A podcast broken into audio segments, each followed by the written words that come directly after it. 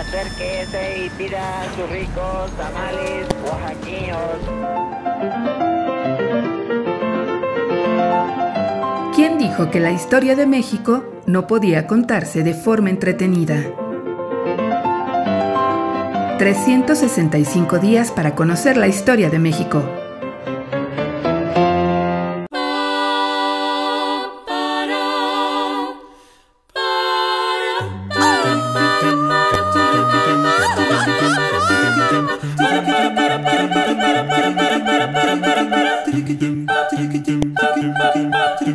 Jueves. A la mexicana. ¡Sí, señor! ¡Taxi! ¡Taxi!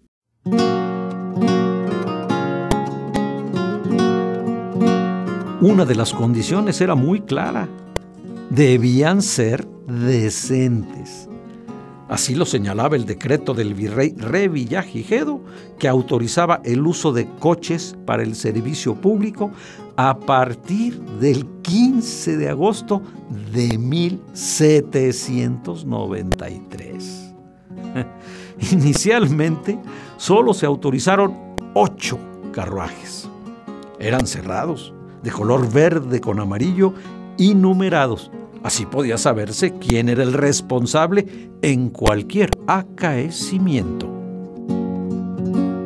Los coches solo podían abordarse en la plazuela de Santo Domingo, el portal de Mercaderes, frente al Palacio de los Virreyes o en la calle del Arzobispado.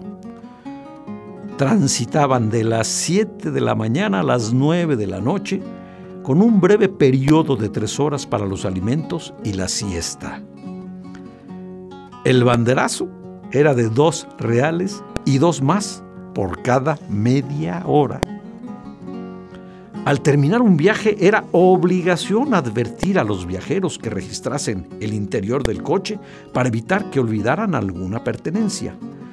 Los choferes debían ser educados, decentes, vestir uniforme y estar entendidos que ni por el mayor urgencia que pudiera haber, podían correr ni galopar dentro de la ciudad.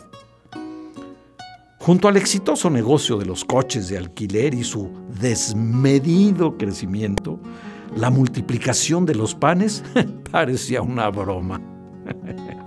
Hacia 1802 ya no eran ocho, sino 30 coches los que circulaban por la Ciudad de México y parecía importar cada vez más, perdón, cada vez menos que los choferes fueran educados.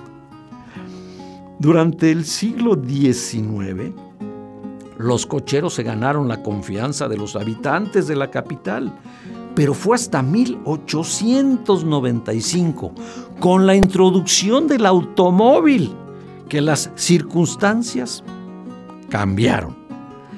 En ese año, la agencia de ingenieros Basabe Robles Gil y Sosaya trajo a México el primer auto. En ese año, en 1895. Hacia 1903, 136 automóviles circulaban ya por la Ciudad de México. Y en 1906, tres añitos después, ya eran 800, de los cuales 100 eran manejados por taxistas. La llegada de los vehículos automotores obligaron a las autoridades a replantear las condiciones de los transportes en la ciudad, pues circulaban en el mismo espacio vehículos con tracción animal, tracción eléctrica y automóviles. El importador de autos estaba obligado a solicitar licencia para probarlo y debía encargarse de la capacitación del comprador. Con el tiempo, poco importó la capacitación, los reglamentos y todo aquello que significara orden. pues sí, a la mexicana.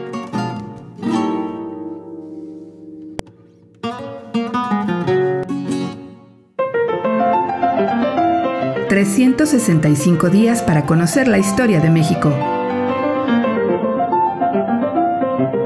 Esta es una producción de Radio Universidad de Guanajuato y la Dirección de Extensión Cultural en voz del Teatro Universitario. Serie basada en el texto de Alejandro Rosas, 365 días para conocer la historia de México.